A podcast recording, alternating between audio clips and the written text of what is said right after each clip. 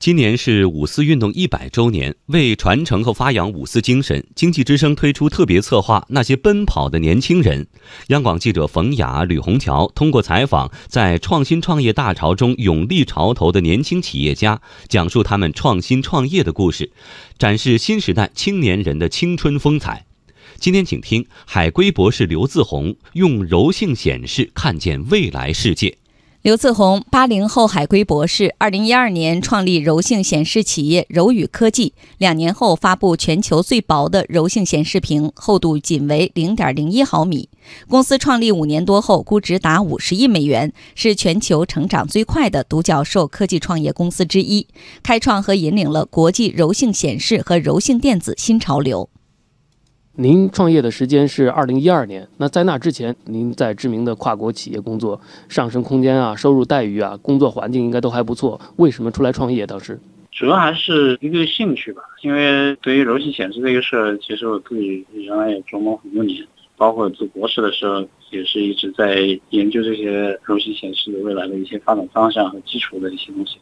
所以这也是我自己一直非常想做的一个事情。嗯，很多人关心哈，就是你的第一桶金是怎么来的，团队是怎么建立起来的？呃，其实一开始创业的时候，我自己出了不少钱，把我自己工作里面的一些积蓄也都放进去了。慢慢的就是说，因为你接触到一些投资人，去跟他们去分享，然后有些志同道合的投资人，他们就会在不管是天使阶段还是 A 轮呢，会一起加入进来来支持这个事情。所以基本上也是这样的一个方式吧。您刚才也提到，就是做柔性显示这一块是您的专业，当时研究的领域。但是在一二年或者更早的时候，柔性显示可能更多的它是一种概念中的东西。您当时怎么想起来做这一块的？因为我是一直比较坚定的相信它的这个未来是大有可为，就它的价值非常大。所以其实跟很多创新一样，就是在你看到那个未来的发展方向的时候，找准一个方向，然后全力以赴。去把大家认为不太可能的事情一步一步实现出来，这就是创新的本质嘛。嗯，你为什么认为它就是未来的方向呢？当时，呃，因为实际上今天人类接收信息百分之七十左右都依赖于视觉，那显示技术它是一直在我们的这个人机交互当中是作为一个非常基础的一个东西。但是呢，在传统显示领域里边的便携性和大屏这种体验它是矛盾的，就是要么你就是便携，像手机这种屏幕就比较小，要么呢就屏幕很大。那视觉愉悦感很好，但是它又不便携，所以我一直坚信，如果这个显示屏它能够像纸一样能够卷曲、能够折叠，那这样的矛盾呢，其实就会得到缓解。这是人类的一种本能的两种需求，而且那未来也是一个万物互联的社会。但今天我们生活当中大部分东西其实都没有被连接起来，因为这些物体大部分有的时候都是柔性的，或者是说是曲面的，不是方方正正。但现在如果通过柔性的显示、柔性传感这样的技术，我们可以打破物理空间的限制，嗯，把这些东西都变得有生命力，将来的万物互联就真的可以变成现实。嗯，那您一开始做柔性显示的时候，难点在哪儿呢？首先，它要是从这个显示屏能够把它做在一个超薄的薄膜上，它本身就要实现全新的这种材料和工艺上的这种创新。呃，从这个角度来说，它的技术挑战非常高。第二步还是说你怎么实现它的技术到产业化的阶段。然后也没有这个现成的路线可以去参考，所以我们要自己去规划整个产线。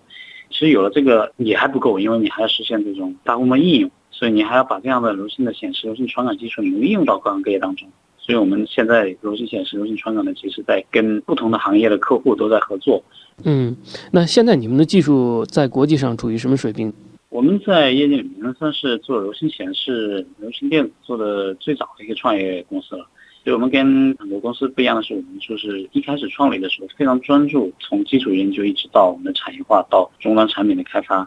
呃，围绕着这个柔字，嗯，做了很多年的工作。那我们现在实际上在相关领域里面已经积累了两千多项，差不多快三千项的核心技术知识产权。嗯，那现在哈，像一些显示巨头，像三星啊、京东方啊，也在呃加大在柔性显示领域的投入。那一些初创企业也在不断的出现，还有一些像经营这个行业多年的，像维信诺啊这样的企业也在里边。那您感觉您的这个压力有多大？呃，我觉得每家公司的路线是不一样的，因为我们这个技术路线做这种高分辨率的这种显示屏，目前是非常独特的。跟其他公司的技术路线是有很多不一样的地方。目前我们像柔派这种折叠手机，呃，也是目前在业界里面最早发布和最早量产的这样的一个折叠手机。嗯，那您在创业的过程中，日常的工作是什么？就是工作的节奏怎么样？大家都比较感兴趣。现在经常有人说这个九九六，那您是九九六吗？我们是零零七，零零七怎么解释？基本上什么时候都是在想着我们自己要做的事情要怎么把它做得更好，怎么能够把这样的技术产品服务能够做得更好。其实也分不清楚什么时候是白天黑夜嘛。到睡觉的时候，在做梦的时候，还会想到很多工作上的事情。嗯，那现在从体量上来说，已经很难说你们是初创创业公司了。那当初有没有想到会发展这么快，发展这么大？没有，其实，在那个创业的时候，其实你很难准确的预见你每一年会做到一定多大规模。我也没想过，就是我们自己几年之后会有多少人，也没想过说我们自己要去建一个这么大的四十万平方米的一个园区。创业初期的时候，可能你都不会想到那么细的一些事情。但是很多时候，它也是一个在成长过程当中顺其自然的事情吧。我看了一下网上有各种对你的介绍，从高考状元到最年轻的美国斯坦福华人博士毕业生，还有各种各样的奖项，那给人的感觉就是你是一个一路顺风顺水的这样的人生赢家。那真的有这么顺吗？没有啊，有时候大家可能只是摘取出来，但实际上每一个点背后，其实它都可能是你很多年的奋斗积累起来的一个结论而已。它一定都是有很多的过程，在这些过程当中，酸甜苦辣是必然的。嗯，你说酸甜苦辣，能给我们分享一个吗？小故事？呃，我们现在回过头去看，因为整个国际业界里面，我们要做的这个事情，这个路线都没有人做过一样的，所以你一定要去摸索。